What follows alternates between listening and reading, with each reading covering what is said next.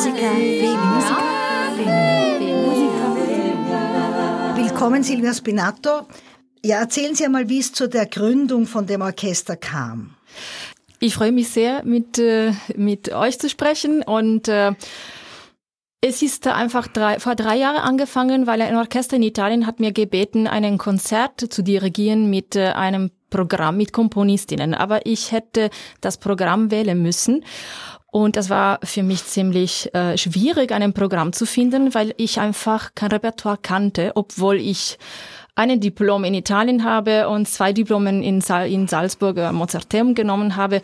Ich hatte natürlich in meine Kenntnisse Clara Schumann und Alma Mahler, aber sie haben nicht wirklich äh, symphonische Werke geschrieben. Das ist äh, für mich wirklich erschreckend. Also wir sind doch wirklich ganz andere Generationen. Ja. Und ich habe also nichts von Komponistinnen gelernt und dann interviewe ich 40-Jährige und dann interviewe ich 30, 30-Jährige und die haben noch immer nichts von Komponistinnen gehört. Genau. Und das, also das, okay, ich bin vielleicht noch nach Krieg und, und aber wie lange, also woran liegt denn das, dass, dass das nicht gelehrt wird? Ich glaube ehrlich gesagt, dass noch zu viele Musiker, Professoren natürlich, Dirigenten, Dirigentinnen nicht diese, diese äh, symphonische Werke kennen. Sie, sie wissen das noch nicht leider. Und es gibt natürlich schon viele Dissertationen, aber die immer wieder von äh, Musikwissenschaftlerinnen geschrieben sind und bleibt leider immer in eine kleine Ecke. Also es sind für mich diese Aktivitäten von Frauen in Komponistinnen sehr oft Sackgassen. Mhm. Deshalb ist für uns wirklich wichtig, diese Repertoire zu spielen. Äh, es ist die einzige Chance, wirklich dem Publikum, das ganze Publikum zu erreichen. Und als ich erfahren habe, dass so viele Komponistinnen gibt, ich war wirklich so erstaunt und äh, auch irgendwie böse, auch gleichzeitig, dass ich in so viele Jahre nie diese wunderschöne Musik gekannt hatte, nie einmal die Möglichkeit gehabt habe. Und äh, ich habe einfach die Idee, dass ähm, ein Frauenorchester konnte in, in diesem Moment eine richtige künstlerische Entscheidung sein, weil es ist noch so, dass ein Bedürfnis von Frauen ist. Und wir sind natürlich bereit, in Zukunft vielleicht ein gemischtes Orchester zu haben. Und das ist natürlich auch, auch unser Ziel. Sobald jede Orchester mindestens 50 Prozent von dieser Repertoire hat, ja. dann haben, es gibt keinen Grund mehr, ein Frauenorchester zu haben. Aber es ist noch so, wir brauchen noch, glaube ich, eine wichtige Zeichnung. Das glaube ich auch und ich vergleiche es gern mit der Forschung an der Exilmusik. Ja. Ich habe sehr viel so Exilmusikforschung gemacht und äh, es gab dann diesen Orpheus Trust und es gab dann, jetzt gibt's Exilate und das finde ich ganz toll, dass es die gibt. Aber solange etwas so wenig beforscht wird, solange die Nachlässe so wenig bewahrt wird, solange die, solange die Dokumente so wenig gesammelt werden, solange an der Digitalisierung, an der Edition nicht gearbeitet ja. wird und an der Verbreitung, braucht es ein Zentrum. Ja. Und was ich so bedauerlich finde, und ich sag's auch allen, ist, kaum gibt es ein Zentrum für was anderes, ist wieder eine Gender-Unbalance. Ja. Also im Exilate-Zentrum ist eine Gender-Unbalance. In der Popularmusik auf der MDW ist eine Unbalance. Ich, ich brauche gar nicht schauen, welches Zentrum es gibt. Es ist überall eine Gender-Unbalance. Ja. Das geht wie, wie von selbst. Husch. Ja.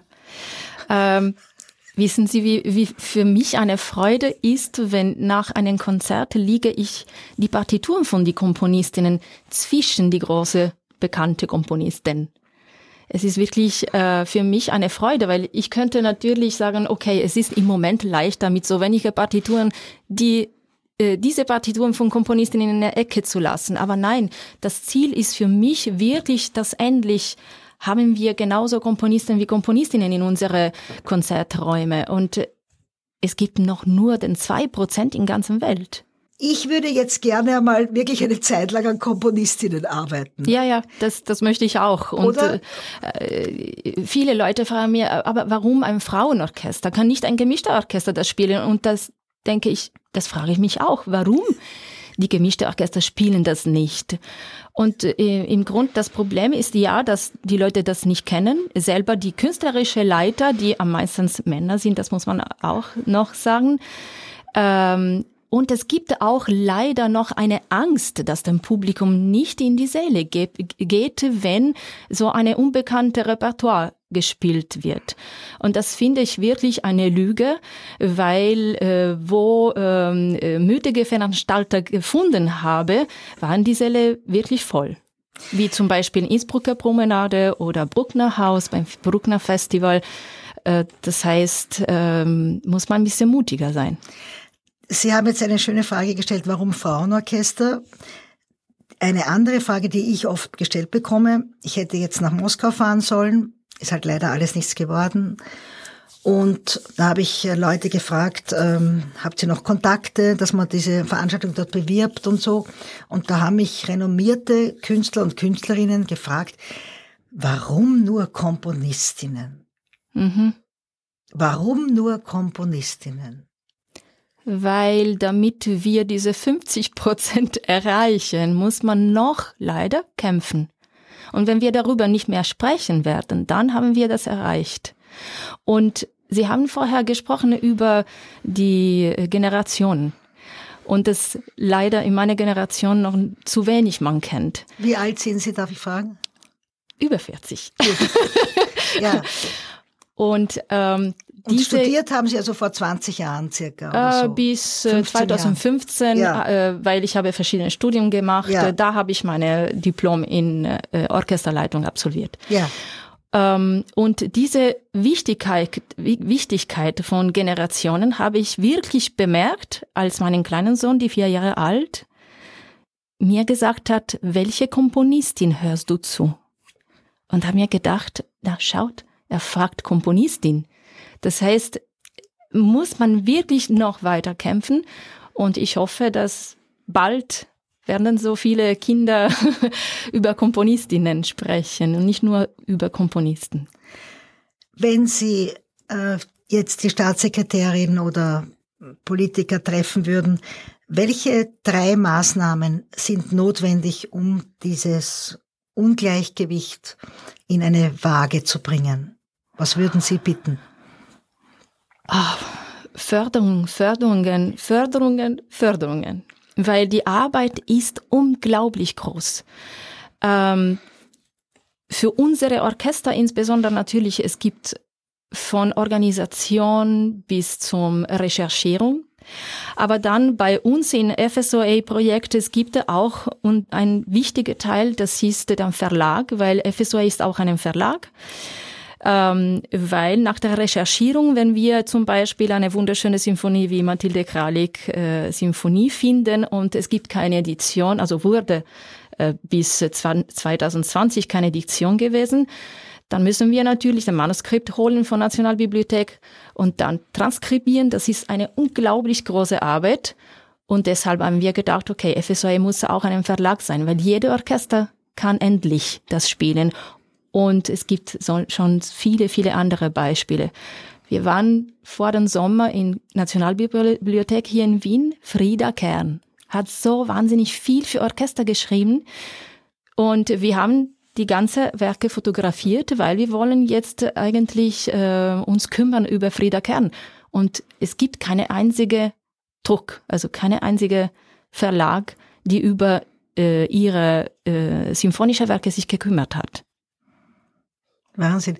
Ja, ähm, es, es gab vor ein paar Jahren eine Initiative, eine relativ berühmte Komponistin und äh, eine, da gibt's eine japanisch-italienische Dirigentin, die hat dann dieses Notenmaterial äh, gefunden und äh, digitalisiert und das hat dann die ÖH gezahlt. Mhm. Und das ist nicht nur eine Demütigung, sondern eine Frechheit. Ja. Ja. ja. Ich meine, ja. das ist wirklich eine Frechheit. Und äh, ja, dass die, die ÖH ist nicht für, für das Zentrum der Musikwissenschaft verantwortlich. Ja. Die ist vielleicht für Sozialhilfe, ja. für Integration. Es ist, es ist wirklich, und ähm, ja, so, so, so sehr wir auch jetzt, langsam gibt's Förderungen und es wird daran gedacht, aber es gibt jetzt wieder ein Johann Strauss Jahr und man denkt sich, wo sind in diesem Johann Strauss Jahr wieder die Komponistinnen? Es gab ein Mozart-Jahr. Wo waren da die Komponistinnen? Es gab eine Mozart-Ausstellung im Jüdischen Museum. Ja. Wo waren da die Komponistinnen? Wo waren da die Mäzeninnen? Es gibt so ja. viele Jüdische, ja, die sind emigriert ja. mit dieser großen Liebe zu Österreich. Man geniert sich ja fast, ja, und haben dann Mozart-Gemeinden gegründet und alles. Und Wien ist voll von Mozart-Zeitgenossen. Es ist so, es ist, ja, und es dauert so lange. Ja, ich glaube auch Förderungen, da haben Sie sicher recht. Aber ich glaube, ohne Quoten geht's nicht. Ja. Also ohne eine Maßnahme, wenn es keine rote Ampel gibt, bleibe ich nicht stehen. Mhm. Ja, und eine Stopptafel sagt mir, ich muss stehen bleiben. Und, ja. und wenn es keine Promillgrenze gibt, würden sich viel, in meiner Kindheit waren alle dauernd besoffen im, im, Auto. Und wir haben die, die, die, die, nach Partys haben wir die Leute, die Männer aus dem Auto zogen gesagt, du kannst nicht mehr, mehr fahren. Also, es, es muss Regeln geben, es gibt, es muss Quoten geben. Und, und die muss es durchgehend geben. Und wo ich eine, eine Drehscheibe sehe, ist die Universität. Ja, ich glaube, ähm, in fast jeder Universität gibt es ein Gender-Institut. Ja, aber das ist nur ein Institut, hat genau. keine Ausstrahlung. Und das Problem ist, dass es gibt leider keine Kooperation zwischen die anderen Abteilungen. Ja. Ich habe oft gedacht, wir hätten uns wirklich gewünscht, eine Kooperation mit Gender, Gender Institute äh, gehabt, damit wir eben vielleicht eine Symphonie von einer Komponistin spielen konnten. Es ist leider nicht so gegangen. Äh, vielleicht in nächstes Jahr, in nächste Jahre das wäre natürlich schon wichtig, ja. Ich finde das auch, ähm, also auf Wienerisch würde ich sagen, Augenauswischerei oder eine Beschwichtigungsmaßnahme, diese Gender-Institute. Mhm. Äh, ich kenne die am Mozarteum, mit der habe ich Cello studiert, die Michaela Schwarzbauer. Ja. Und ich frage mich, was geschieht dort? Und dann gibt's die Biljana Zindlikova, die sich wirklich unglaublich anstrengt, dass es dieses Kammermusikfestival gibt ja. und mit mir immer wieder in Kontakt ist. Was machen wir weiter? Ähm, also ich frage mich, wozu gibt es dann ein Gender-Institut, wenn das die Bilianer nebenher machen muss? Also es ist wiederum, man, man, man gibt dem Institut schon einen ganz kleinen Rang und wahrscheinlich auch kein Budget, die hat sicher nicht leicht dort. Aber die, die was dann Aktivitäten machen, sind wiederum noch weiter draußen und müssen bitten, dass ein Lehrer da mitspielt. Also das, äh, die Struktur, das strukturelle Eingliedern dieses ähm, ja. Dieses Övres ist äh, Luft nach oben. Sie, Sie haben über Quoten gesprochen. Ja. Ich, ich spreche jetzt über Quoten von Werke von Komponistinnen. Sprechen wir über die Studienpläne. Okay, dann wenn ein Rektor oder eine Rektorin das Problem versteht oder die Wichtigkeit von dieser äh, kulturellen Lücke, dann sollte man einfach sagen, gut, alle Professoren und Professorinnen sollten dieses Jahr 50 Prozent Komponisten, 50 Komponistinnen spielen und mit die Studenten natürlich lernen. Das Problem ist da ganz oft, sie kennen das nicht. Und Sie haben das Problem nicht aber, verstanden. Genau. Das traue ich mir zu sagen. Ich habe mit allen geredet und ich sage es auch allen ins Gesicht. Aber davon kann natürlich ein Gender Institute helfen, weil eben sie haben schon die Kenntnisse und die musikwissenschaftliche ähm, Kompetenz. Das wäre schon wirklich ein Schritt, diese Studienpläne zu ändern. Ja. Äh, es gibt dann zum Beispiel einen kleinen Workshop zu Dora Pejacevic. Ja. Äh, und da gibt es ein kleines Festival, was auf Freiwilligkeit besteht. Ja. Und dort gibt es vielleicht eine Ringvorlesung. Und das ist alles ein, ein Witz. Ja. Die, die Werke, die wir, das wir äh, gespielt haben bis jetzt, ich glaube, dass es war keine Musikerin in, äh, in äh, Orchester, die diese Werk kannte. Was haben Sie bis jetzt alles schon äh, auf die, aufs Podium ähm, gebracht? Emilie Mayer vierter und fünfter Symphonie, äh, Emilie Mayer Klavierkonzert. Äh, dann haben wir gehabt eben diese wunderbare Symphonie von Mathilde Kralik und auch das Violinkonzert von Mathilde Kralik. Und jetzt haben wir ein, eine kleine Besetzung nur mit Streicher, mit Johanna Senfte. Sie haben vorher gesprochen über äh, Richard Strauss. Und als ich Johanna Senfte gehört habe, habe ich sofort gedacht, schau, gibt's auch etwas äh, ähnlich bei Komponistinnen, weil eben erinnert sehr, glaube ich, an, an Richard Strauss. Und ich habe gestern erfahren, dass sie neun Sinfonien komponiert hat. Äh, davon habe ich zum Beispiel nur die vierte gesehen, die publiziert wurde von der Schott. Äh, und werden wir auch Johanna Doderer spielen. Und in diese Konzert am 13. Oktober in Salzburg. Und ähm, Mathilde Kralik von Meyerswalden, eine Uraufführung von einer Serenade für Streicher die natürlich wir transkribiert haben, sonst kann man nicht spielen. Also am 13. Oktober, ja. da kommt diese Ballade von der äh, Mathilde Kralik. Serenade von Mathilde Serenade Kralik, von Maria. Ja. Sagen Sie noch einmal, was am 13. Oktober alles kommt. Ja, äh, ja zuerst ein Konzert für zwei Violine und Streicherorchester von Johanna Senfter. Äh, und danach äh, Johanna Doderer, Fuschelsee in Streicherorchesterfassung. Und in der zweiten Teil spielen wir die Serenada für Streicher von Mathilde Kralik von Meyerswalden. In Salzburg gibt's immerhin diese Konzertreihe Frauenstimmen. Ja. Sind Sie da in Kooperation? Äh, wir haben schon einen Kontakt gehabt.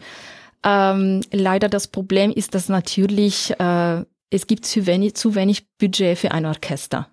Und sie konzentrieren sich natürlich auf Kammermusik. Äh, das ist bis jetzt eigentlich der Grund, warum haben wir noch wirklich keine Kooperation, Direktkooperationen gehabt. Wie, wie entscheidet man, dass man etwas spielen will?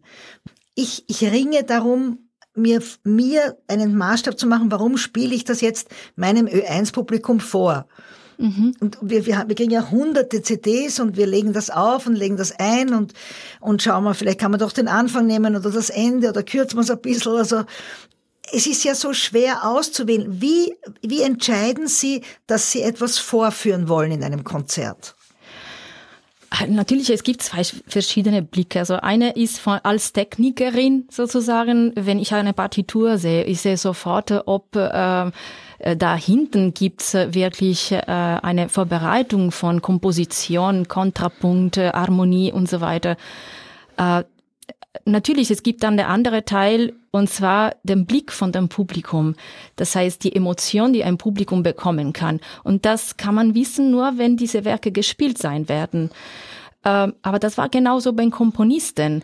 Es gibt immer wieder ein paar Werke, die vielleicht wir hören, die vielleicht nicht so wunderschön sind oder im Vergleich mit Komponistinnen, ja, vielleicht nicht so wunderschön sind. Aber ich glaube, wir unterschätzen zu viel unser Publikum. Sie sind viel mehr vorbereitet. Sie haben die Seele, sie haben die Ohren, wirklich um zu sagen, ja, diese, diese ähm, Emilie Meyer ist wunderschön. Und das ist genauso am Ende von unseren Konzerte. Ganz oft, sie kommen gestaunt und sagen, aber wie ist das möglich? Das, so, so eine schöne Musik haben wir nie gehört. Das heißt, ein bisschen unabhängig von die Sicherheit der Qualität sollten wir einfach spielen. Spielen und lassen wir auch dem Publikum irgendwie entscheiden, ob diese Kompositionen meritieren etwas oder nicht. Ich glaube aber, es gibt nicht zu viel Geheimnis. Also ich meine, Sie werden sicher was meritieren. Also es ist so schwer, den Menschen von seiner Funktion zu trennen. Es ja. ist so schwer. Ja. Ich, ich, ja. ich verurteile niemanden, der es macht. Aber die Frauen haben halt alle keine Funktionen. Die sind keine AKM-Direktoren, die sind keine Generalsekretäre von Orchestern, die sind keine Philharmoniker-Stimmführer, die sind keine Geschäftsführer. Genau. Das heißt, wir haben diese Qualitätsdiskussion die betrifft uns viel mehr. Äh, ja, aber im Vergleich für mit was? Also ich möchte gerne mit jemandem so sprechen, also die, die das sagt, sprechen, weil ich möchte zum Beispiel fragen, ähm, äh, welche Qualitätsdiskussion können wir über ein Klavierkonzert von Amy Beach, Geilig Symphonie von Amy Beach, wollen wir über die Qualität sprechen, wirklich? Ja, können wir ähm, schon. Das ist toll. Aber es ist keine Frage, dass eine tolle Qualität da ist. Ja, aber da können wir das auch begründen. Äh, ja, ja ich kann ja, das schon. Ja, technisch ja. schon, natürlich. Natürlich. Die ja. Kompositionen sind technisch perfekt. Also es, es, es gibt keine Frage.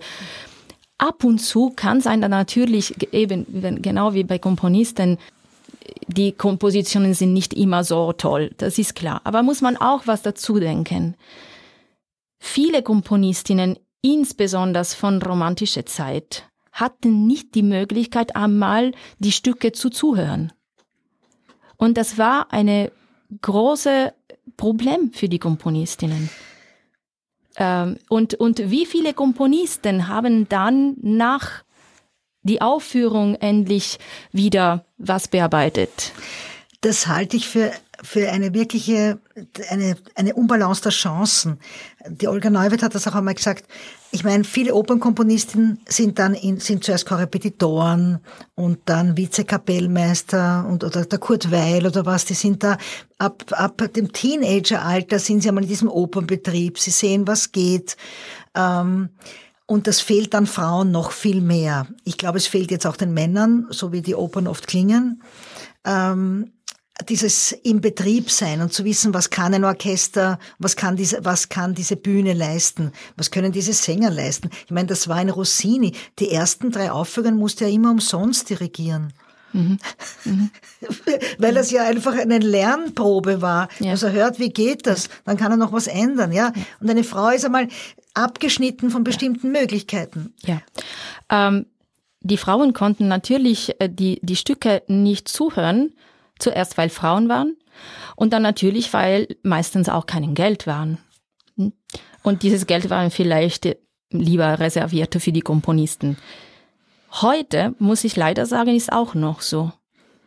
Weil ganz oft, wenn ich über die äh, finanzielle Probleme spreche, äh, über zum Beispiel ein FSOE-Orchester, die möchte äh, sich konzentrieren nur an symphonische Werke von Komponistinnen, äh, das Problem ist immer da, na ja, aber man braucht natürlich viel Geld und viel Geld und viel Geld. Kann man vielleicht irgendwie die Besetzung reduzieren? Nein. Nein, das wurde genauso geschrieben. Können wir vielleicht die Besetzung reduzieren bei einer Beethoven-Symphonie? Warum? Ich frage mich noch jetzt, warum? Haben Sie vor, auch CDs zu machen? Wir haben eine gute Aufnahme, noch nicht in CD verbrannt. Ähm, ja, aber wir haben schon eine gute Aufnahme, die bei unseren Konzert verkaufen werden in eine USB Stick, weil wir finden, das ist auch eine gute Idee, wenn die Leute so etwas klein mit unserem Namen da vorne äh, haben können und praktisch auszutragen. und warum nicht, also hoffentlich bald eine richtige Studioaufnahme, das wünschen wir uns. Sie okay, haben, Sie haben genau. gefragt, äh, welche Leute oder ähm, mich bedanken kann für die für diese Unterstützungen oder Förderungen. Es gibt noch äh, zwei ganz wichtige Personen äh, und ohne diese zwei hätten wir diese Projekt nie angefangen. Eine ist die Frau Fiegel. Die Frau Fiegel ist äh, einfach eine tolle Frau, die sofort gesagt, tolles Projekt, machen wir das zusammen. Ich gebe meine ganze Zeit, meine ganze Kraft. Und der andere ist nur ein Mann. Ja, schön. Wenn Sie jetzt noch eine kurze, sagen wir, eine Einladung machen müssten zum Konzert, wie würden ja. Sie das formulieren? Etwas Besonderes zu sagen, ja, damit die Leute. Etwas Besonderes sagen. Liebe Leute, ich glaube, es ist ganz wichtig, sich überraschen mit diesem wunderschönen Programm, das wir am 13. Oktober in der Christuskirche in Salzburg um 19.30 Uhr spielen. Äh, und ich glaube, dass dieses Programm ist ganz wichtig, weil man spricht wirklich mit die Musik von diesen Komponistinnen über die Verbindung zwischen der romantischen Zeit und die Zeitgenössin Johanna Doderer. Das ist wirklich ähm, etwas, die man braucht. Also die Komponistinnen heute haben keine Vergangenheit gehabt bis jetzt. Und das finde ich ein ganz wichtiger Punkt. Ja, ist ein schöner Satz, ja. Dankeschön, Dankeschön.